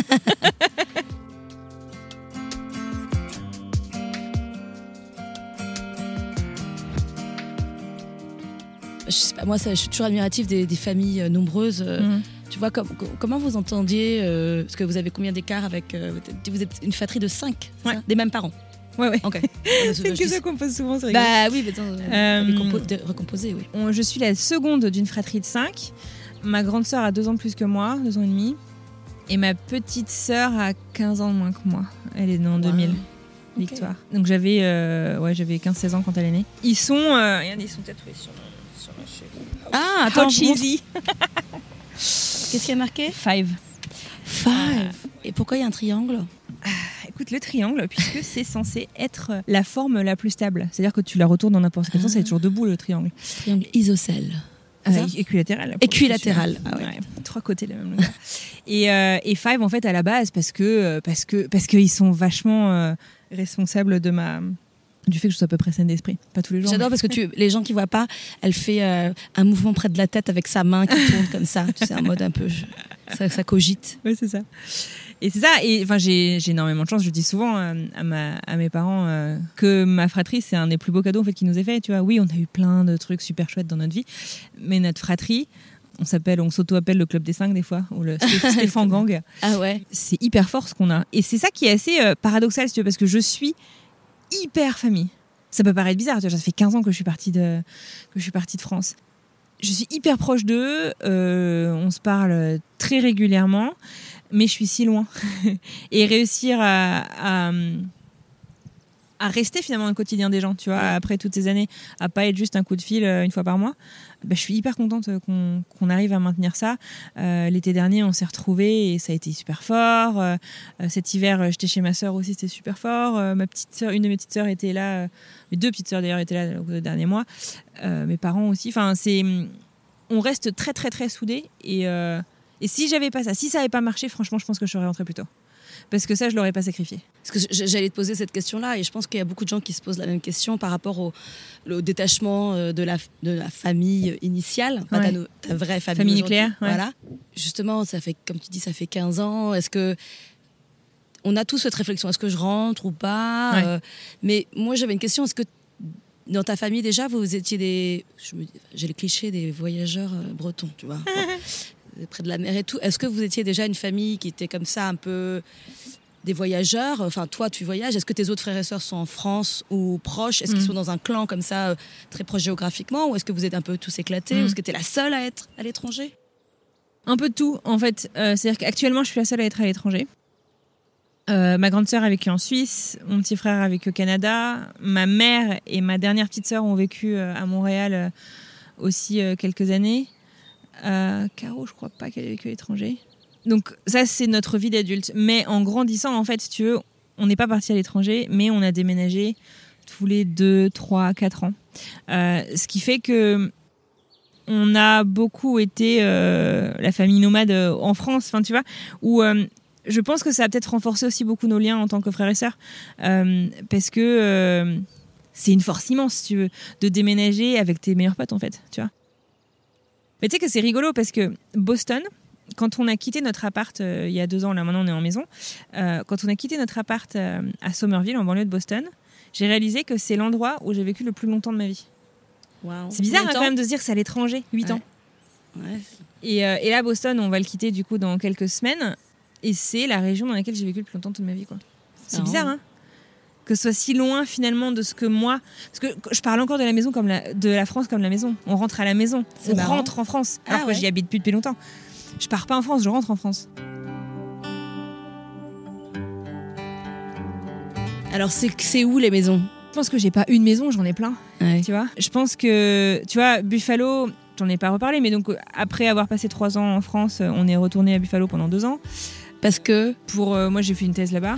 Et, euh, et, donc, bref, on, est rentré, tu vois, à Buffalo. Et puis, Buffalo, c'est la ville. Euh, natale de Mike à Buffalo, donc la tâche. aux États-Unis. Donc j'ai aussi, j'y ai passé moi 3 3 4 ans tout, pour tout et puis c'est là que j'ai ma belle famille. Et moi, je dis souvent que c'est my American hometown, tu mm. vois. Euh, J'y suis très attachée, je connais bien euh, la ville, etc. Et c'est une ville en plus qui est souvent mal aimée. Et du coup, j'ai beaucoup de plaisir à essayer de montrer euh, les, plus belles choses de cette ville. Mm. Ouais, encore plus, bien sûr. Après, on a été à Boston et je pense que j'aurai toujours cette nostalgie. Tu vois, là, on va bientôt partir j'aurai toujours cette nostalgie. Pas le regret, j'ai jamais eu de regret d'être mm. partie de quelque part, mais euh, je sais pas, tu sais, un, sentiment qui te rend heureux en y repensant et t'es content de, de, je sais pas, de revenir dans le mm. resto où t'allais, de machin. En ce moment, on est en plein dans notre bucket list de Boston, si tu veux, il y a plein de trucs qu'on veut faire avant, plein de trucs qu'on veut faire ou refaire avant de partir, et c'est avec beaucoup d'émotion. Tu vois, genre là, c'est la ville où je suis devenue maman, c'est la ville où on, on s'est pas marié ici, on s'est marié à Buffalo et en France, mais on, on habitait à Boston quand on s'est marié, tu vois.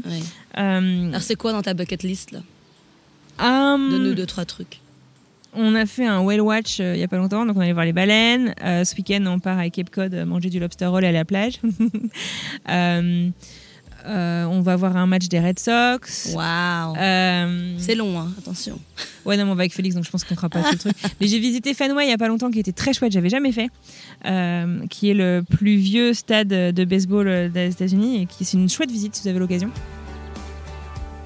Il y a un truc avec cette ville qui est vachement fort, c'est que tout le monde peut avoir sa connexion. Ah c'est clair. C'est clair. Et puis, je pense que c'est une ville qui comme tu dis, en fait, tu viens pour quelque chose et tu repars euh, et, tu restes pour d'autres raisons euh, souvent.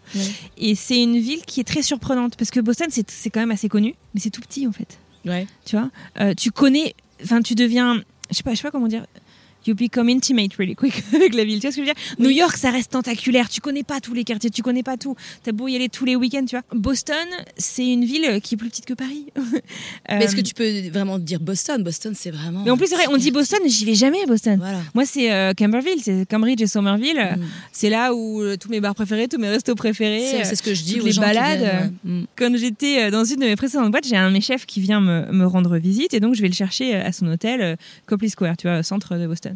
Et puis euh, il, se, il se balade et tout, puis il me fait Mais, mais enfin, je comprends pas. C'est pas Boston. Mais c'est pas Boston, parce que moi, tout ce que je vois dans les films, c'est pas ça, Boston. C'est pas les skyscrapers, des, des gratte-ciel, des machins. Hein. Et, je lui dis Mais non, ce que tu vois dans les films, c'est Cambridge, en fait.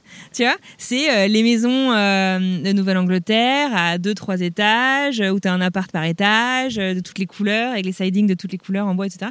ce qu'on te montre à la télé, c'est pas, c'est rarement Boston, en fait. On te montre le port de Boston, et sinon, on te montre Cambridge. comme beaucoup de villes du Nord-Est, c'est une sports town. Euh, Buffalo où j'étais, c'est une hockey town, maintenant football town, mais c'est ah le même propriétaire en fait, de l'équipe de foot et l'équipe de hockey. tu t'y connais vachement Ah bah attends, mais c'est vraiment, si tu veux, moi je, suis répudiée de la famille Android si je, si je connais pas mes, mes classiques. Donc euh, t'as le t-shirt Buffalo, One Buffalo. Buffalo Buffalo, ouais. Eh ouais, avec le, le buffle, avec le cœur et tout. Euh, et, à Boston, t'as as beaucoup de grandes équipes. Tu as euh, les, euh, donc les Red Sox, on a parlé, les Celtics euh, en NBA. les Patriots au foot que la plupart des États-Unis ne peuvent pas blairer, mais qui a gagné tellement de Super Bowl qui sont quand même vachement connus. Euh, Les Bruins. les Bruins, ça par contre, c'est l'ennemi juré de mon mari. Ah oui, oh c'est le seul truc qu'il m'a dit le jour du mariage. Ah ouais Le jour du mariage, il m'a dit, enfin le jour du mariage, non, il m'a dit qu'il m'aimait et tout ce que tu veux. Mais le seul truc qu'il m'a demandé, euh, tu sais, quand on demande et tout, vous voulez un contrat, il dit, Ah, c'est bon, on sera intelligent, tu vois, si jamais il y avait un problème. Il me dit, par contre, tu me promets un truc, t'achètes jamais un maillot des Bruins. Eh, C'est vachement dur ici, ah, il est vachement dur.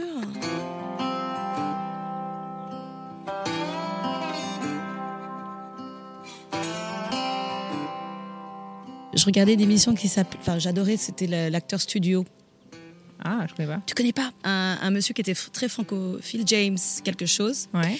Il adorait les, les ques- le questionnaire de Bernard Pivot. Mhm. Donc lui, il les traduisait en anglais. Du coup, je suis allée re- les rechercher en français. Oh mon dieu, donc en fait, ça sent le piège cette histoire. Non, mais attends. il, y a, il y a plein de questions un peu débiles, mais bon, euh, moi j'a- j'aime bien parce que j'aime bien l'adapter à ce que à toi et ton et ta vie aux États-Unis. Est-ce que tu as un mot préféré en anglais? Oh my goodness. Euh, Bah voilà. oh my goodness, là je me force parce que mon fils fait que dire oh my god et j'ai appris qu'on ne pouvait pas, c'était pas beau de dire oh my god pour des enfants. C'est vrai? Moi je savais pas. Et donc du coup on doit dire oh my goodness et donc je me force à dire oh my goodness. Euh, quel est un de mes mots préférés? To thrive. Thrive? Juste parce qu'il est dur à dire pour les Français. Et alors, c'est c'est dire quoi thrive? Je sais pas, euh, réussir malgré, le, malgré les difficultés Hein Non? Ouais. oui, mais il y a un truc de motivation. Thrive en Ouais. français. Voilà. Wikipédia. Se développer, réussir, s'épanouir. Waouh. Ah, c'est ton mot. Alors, quel est le mot, le mot que vous détestez? En anglais que tu supportes pas Inspiring. Oh my god, I was so inspired by your story. C'est vrai. Hein, c'est- comme euh, en français aussi, il me fatigue ce mot. Je trouve qu'on l'utilise euh, à tort et à travers et que du coup, il perd un peu de son sens quand on l'utilise trop, tu vois. T'es pas inspiré par tous les gens que tu rencontres. Enfin, euh, non mais, enfin, pas, pas au niveau de ce que inspiré devrait vouloir dire, quoi. Tu vois ce que je veux dire? Votre drogue favorite Bon, ça peut être une drogue. Eh ben, j'ai été une grosse fumeuse. C'est vrai? Euh, Waouh. Pendant très longtemps. J'ai arrêté de fumer en 2017. Qu'est-ce qui t'a fait arrêter? J'ai eu peur. Peur de quoi? Euh, j'étais en plein burn-out et j'étais essoufflée euh, au bout de trois pas. Et il y avait une énorme fatigue en fait physique, mais, mais du coup j'ai eu très peur euh, pour ma santé, pour la première fois de ma vie. Tu sais, avant, euh, comme t'as 30 ans et tout, tu vas-y, c'est bon, la santé. Enfin, moi j'étais vachement, euh, la santé, on verra un autre jour, tu vois, je vais bien, je suis jeune, je suis en bonne santé, tout va bien. Et j'ai eu vraiment très peur. Et du coup, j'ai arrêté de fumer euh, après euh, 72 euh, essais sur d'arrêter de fumer. J'ai arrêté de fumer du jour au lendemain. Waouh Et mais je sais que, tu vois, ça fait 5 ans, ça va faire 5 ans en septembre. je sais que j'apprécierai toujours une clope. Ouais. tu vois? Donc je sais que ça reste toujours dangereux pour moi. Le son, le bruit que vous aimez. Le bruit de la pagaie qui casse l'eau, le calme de l'eau. Ça fait comment? C'est calme, c'est reposant, c'est. Je sais pas, c'est assez magique. Moi, c'est un truc, mais je, je dois avoir des, des, des kilomètres d'enregistrement de ça euh, euh, sur mon ordinateur parce que j'adore ce bruit. Bon, et celui que tu détestes, le son, le bruit que tu détestes? Euh, je pense à égalité le grinçage de dents et le bruit des emballages plastiques, tu sais, ou genre le sac plastique ou les machins que tu déballes pendant 10 minutes le paquet de chips. Ah, ouais ah ça me tend, c'est horrible. Ouais. Ah ouais. Votre juron, vos gros mots blasphèmes favoris En anglais, évidemment, là, parce qu'on est... En anglais. J'ai tendance à jurer plus en français parce que parce que c'est- parce que c'est plus toi. En fait, c'est comme euh, dire je t'aime en français et en anglais. Ça a pas exactement la même teneur parce que parce que bah, au final, ma langue de cœur, ça reste le français. Euh, Alors, Qu'est-ce que tu dis au quotidien quand tu dis Moi, t'as des, des, des injures très très violentes qui sont qui sont qui sont pas très jolies. Euh, Elle veut pas les dire. je sais pas. euh, allez, je, je vais je vais m'humilier deux secondes. Mon mari et mon fils, je les appelle mes petites patates chéries. Voilà. Ah, c'est mignon ça. Quel homme ou femme pour illustrer un nouveau billet de banque Simone Veil. Simone Veil, ouais. Parce que à l'époque là où euh, on ne sait pas trop ce qui va devenir euh, de la- de l'arrêté euh, Roe v. Wade au niveau de la Cour suprême américaine, bah, c'est important de se souvenir des droits fondamentaux de la femme. Mais sur un billet de 10, c'est genre un billet que tu utilises tous les jours. Mm. 10, 20, un truc qu'on se souvienne que, que le boulot a déjà été fait et qu'on ne devrait pas remettre ces choses-là en question. Et voilà. Il y a une Simone Veil hein, aux États-Unis? Oui, en plus j'ai une BD sur elle. Bon, là je m'embrouille, je suis obligée de vous me rattraper au montage. Il s'agit de Margaret Sanger. Elle était fondatrice du journal The Woman Rebel et du planning familial. Elle a bousculé en fait le pays euh, de côté conservateur, en tout cas des États-Unis, au début du XXe siècle, par son combat pour le droit des femmes à disposer librement de leur corps. Je vous recommande d'ailleurs tout particulièrement Femme rebelle, cette BD qui retrace sa vie, son combat et qui est absolument passionnante. Et t'as des trucs que t'as lus qui t'a- qui t'ont inspiré? Ah et bah, en fait, moi, je, French Expat, c'est un peu le fruit de mes passions et de ce que je pense à un moment euh, précis, quoi. Euh, Nicolas Wilde, euh, qui nous raconte euh, comment l'Afghanistan a changé sa vie. euh, et bah, c'est un de mes auteurs euh, préférés. Il a et on l'entend, on, l'entend dans, les épisodes d'ailleurs parce qu'il est un peu euh, monotone, mais avec une touche de sarcasme incroyable en fait. Et c'est des petits bijoux. Euh, ces, ces BD, euh, c'est vraiment des bijoux. Rappelle-nous. Ouais, C'est un train truc à Kaboul, là. C'est ça. Kaboul Disco. Kaboul, Disco Kaboul 1 et 2. Disco. Euh, Et tu conseilles, tu, tu le conseilles mm, ouais. C'est sa table de chevet, euh, coffee table. Euh, non, ils sont sur étagère, mais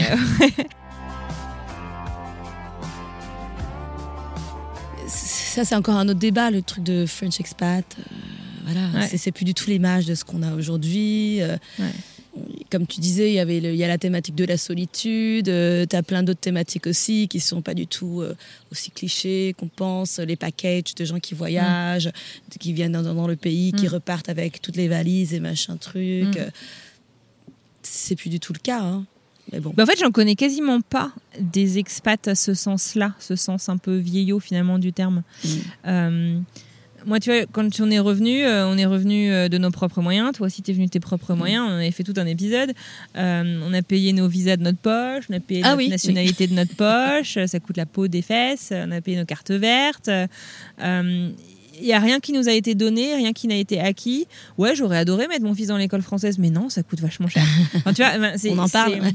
Donc, euh, ouais, non, expatrié, euh, moi, j'ai, ça a été longtemps un complexe pour moi. Et pendant toute la saison 3, là, je me suis posé la question est-ce qu'on change de nom Euh, Emmanuel Saint-Martin, le fondateur de French Morning, est prêt, si tu veux, à changer de nom, si j'ai envie de changer de nom.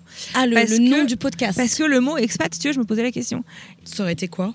Bah en fait ça Disais. c'est qu'on n'arrive pas à trouver autre chose qui soit un dénominateur commun en fait, un mot euh, parapluie tu vois qui, qui englobe Mm. vraiment euh, tous ces gens-là. Expatrié, le, le sens euh, latin du terme c'est juste que ou grec vient Du du, grec. truc. Ouais c'est grec je crois. hein. Ex exo et patria. Mais en gros c'est ça c'est le fait juste que t'es parti du pays dans lequel t'es né. Voilà. Et, je sais que ça énerve les gens. Mais oui, les réfugiés aussi, en fait, Ouais. ils sont expatriés. Tu vois Et non, oui, les, les, ceux que en France on appelle migrants, ils sont expatriés. Et, et qu'on arrête de me dire que c'est un mot de riche. C'est juste que c'est un mot. Oui, il est peut-être mal utilisé par certains. Enfin, ceux qui disent ça, ce sont des. Excusez-moi, ce sont des gens riches. Non, mais tu as aussi d'autres phénomènes aussi qui pourraient. Enfin, dans le mot expat, tu as aussi. euh, Et tu le dis un petit peu dans le début, ceux qui sont revenus aussi. Mm.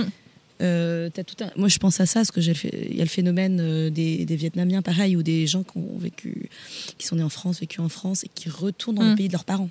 Ouais. Tu vois T'as aussi ce Mm. truc-là. Ouais. Je me demande si c'est, tu vois, c'est la génération de nos enfants. Est-ce Mm. que eux vont être Où sensibilisés est-ce qu'ils vont aller? Hmm. est-ce qu'ils vont aller dans le futur? Est-ce qu'ils vont se marier avec des gens de, de la culture du, père ou de la mère, ou, enfin de- Mm.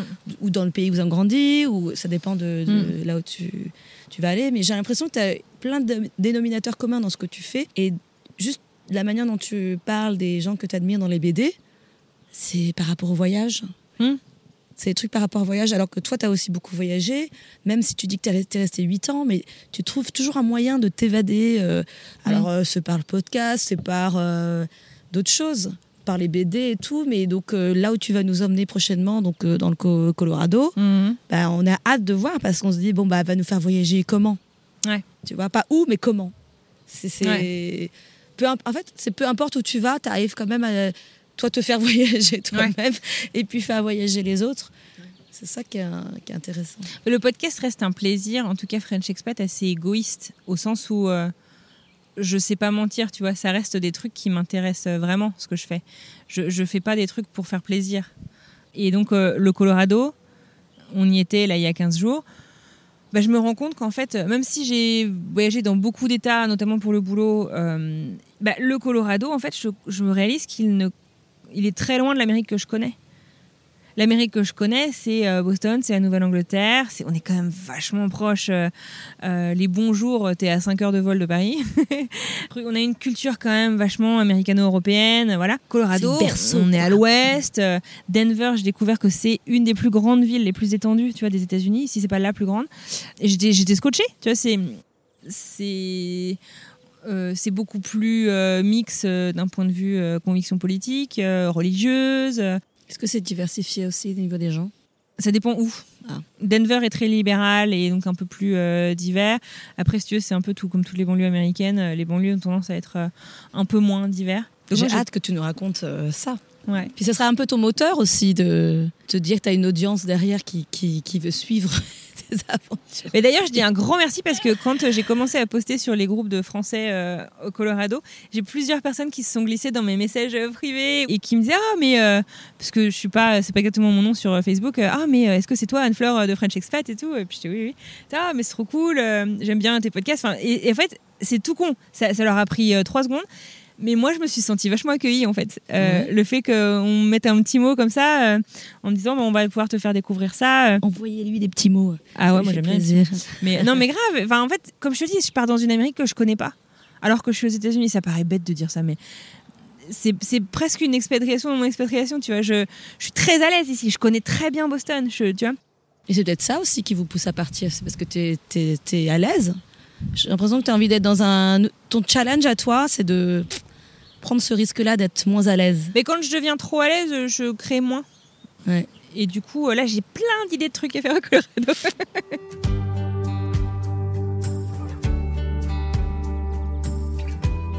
Où est-ce que tu te sens le plus, la plus créative?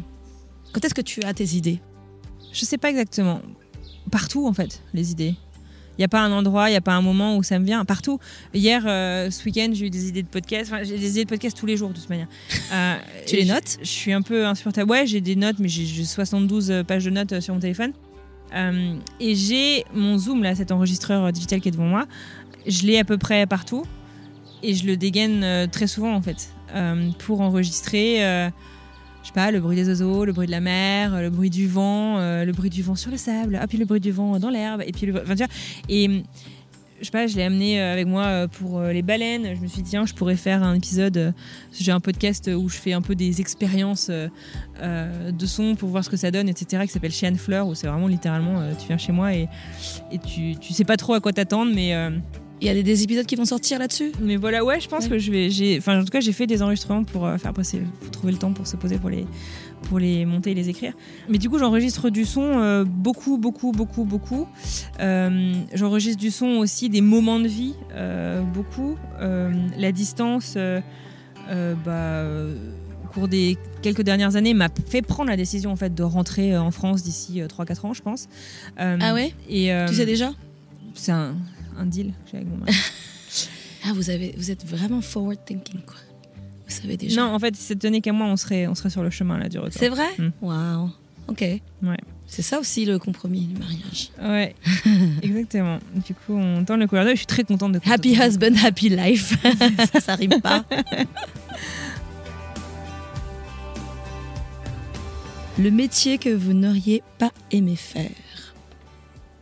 Prof, C'est vrai Mm. C'est que je suis prof. je sais. Ma mère est un prof aussi. enfin, Ah bon Voilà. Euh, non, non, j'admire énormément les gens qui le font. Je pense que je suis trop. Je dis que je veux pas faire euh, des. Je, je papillonne pas. Mais si, je- nécessairement, je crois que pour être dans ma créativité, j'ai besoin de, de pouvoir passer de quelque chose à quelque chose d'autre et d'y revenir. Et voilà. Et. euh, et la structure en fait euh, de prof et je pense que c'est aussi pour ça que c'était difficile pour moi euh, l'école en, en général j'étais pas mauvais élève mais euh, ça me demandait des, des- des efforts particuliers que du coup très souvent je donnais pas je fournissais pas et ça passait très souvent tu vois mais euh, du coup euh, raduc quoi tu vois un Ouais. peu et Tu pas passionné, quoi. ouais voilà en fait les trucs qui me passionnaient j'étais excellente et le, et le reste j'essayais pas particulièrement et parce que je pense que j'avais besoin, tu vois, de pouvoir. de plus de flexibilité euh, là-dedans. Et donc, nécessairement, quand tu es prof, tu as besoin d'être, d'être- d'avoir un cadre, euh, de t'adapter bien sûr à tes élèves, mais d'avoir un cadre, euh, bah, ne serait-ce que pour que les élèves comprennent où tu veux aller, où tu veux les amener. T'as dit, euh, t'as besoin de temps pour créer. Ouais. Et comment tu te dégages du temps dans ta journée de 5h maintenant à, à 20h ou 19h Le temps à rien faire, c'est pas forcément le temps où tu restes euh, regarder euh, la peinture séchée sur ton mur. Ça peut être aussi euh, juste le temps où, je sais pas, j'écoute de la musique dans ma, dans ma voiture. Et en fait, c'est c'est laisser ton esprit euh, se balader quoi, de temps en temps. Ça peut être au cours d'une balade, ça peut être même au cours d'une conversation en fait. Euh, Est-ce que c'est avec des gens ou sans des gens? Les deux. Ah, ça, ça se pointe partout la créativité. Non, mais Partout où tu surtout- lui laisses de la place. c'est ça. Savoir où tu arriver à trouver les temps où tu arrives à les identifier. Mm. Et tu sais que, comme tu m'as dit récemment, j'ai réussi à avoir du temps. J'ai dit non à des trucs Mm. pour pouvoir réfléchir. Ouais, En fait, ça. juste dire non, déjà, tu as déjà Mm. déclenché le, Non, mais la complètement. machine. Complètement. Et en fait, j'ai dit non, moi, à pas mal de. C'est dur, hein c'est hyper, c'est hyper difficile. C'est comme déléguer, je trouve que c'est difficile. Euh, mais euh, ouais, tu dis non à des trucs. Moi, c'était initialement pour me dégager du temps pour le, dé- pour le déménagement, en fait. Tu vois? Et en fait, ça, par contre, c'est un de mes grands défauts, c'est que j'ai tendance à tout remplir. Tu vois Et donc là, euh, je me suis dégagé du temps euh, pour les déménagements. Et puis, en fait, euh, bah, j'ai repitché euh, des projets. Et puis, en fait, j'ai tout re-rempli et je déménage dans 15 jours. Ok Mais, mais je suis ravie. Parce que je suis dans la création en ce moment. La plante, l'arbre ou l'animal dans lequel vous aimeriez être réincarné? Un cerisier. Un cerisier. Mm. Pourquoi? C'est solide. Ça peut servir de refuge. Tu peux t'y installer dedans. Ouais. Quand en fait, j'ai un souvenir un peu Madeleine de Proust euh, de quand j'étais petite. Il y avait un cerisier le, le- au bord des cours de tennis de mon village en Bourgogne. Et, euh, Attends, donc t'es bretonne, mais. de- de ouais, j'habitais un peu partout. et on se pointait, je crois que c'était avec mon petit frère, et on bouffait des cerises et on, on regardait les gens euh, jouer au tennis. euh, euh, sur les, on était assis sur les branches de ce cerisier et c'est un super bon souvenir. Ça se trouve, on l'a fait qu'une fois, hein, mais c'est un super souvenir. C'est marrant. Euh, et ensuite, une dernière. Mhm. Si Dieu existe, alors je sais pas quel est ton rapport à la religion, qu'aimeriez-vous, après votre mort, l'entendre vous dire?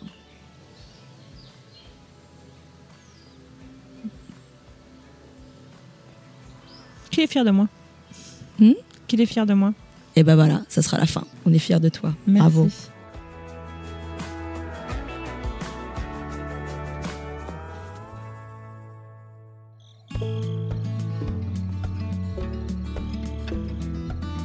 Et voilà, c'est terminé pour aujourd'hui.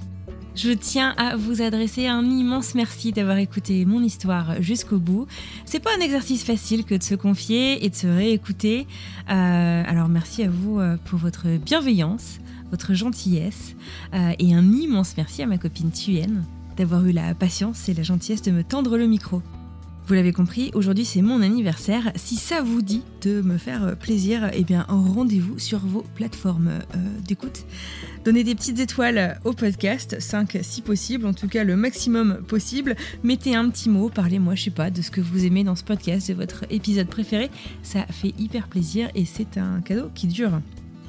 Bon, du coup, où est-ce qu'on part la semaine prochaine? Je vous propose de découvrir ensemble quelques indices.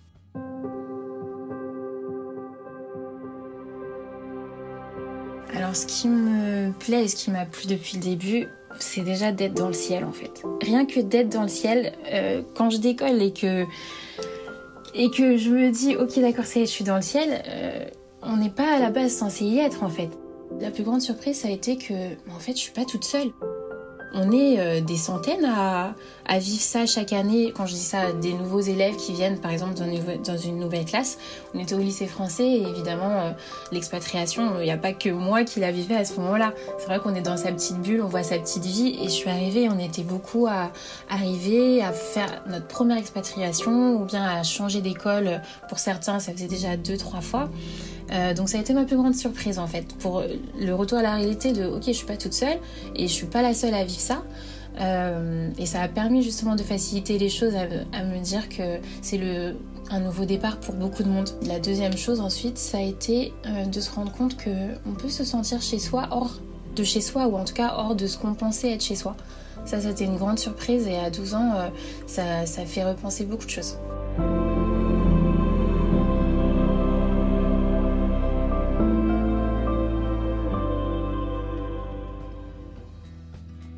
Voilà, c'est fini pour aujourd'hui. J'ai hâte de vous retrouver mardi prochain pour une nouvelle histoire. En attendant, prenez soin de vous. À bientôt.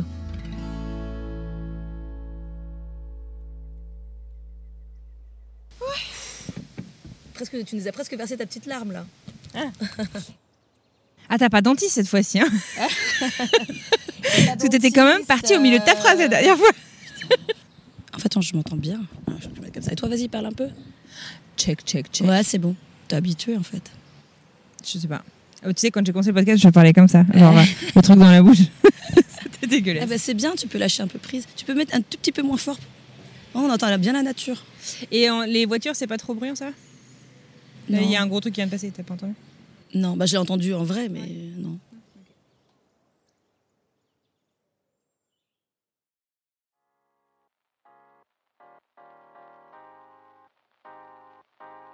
Vous venez d'écouter un podcast réalisé par moi-même, Anne-Fleur Andrely, mixé et habillé par Alice Krief et produit par French Morning. French Expat n'est pas le seul podcast de French Morning. Pour retrouver tous les podcasts du groupe, rendez-vous sur frenchmorning.com slash podcast. À bientôt!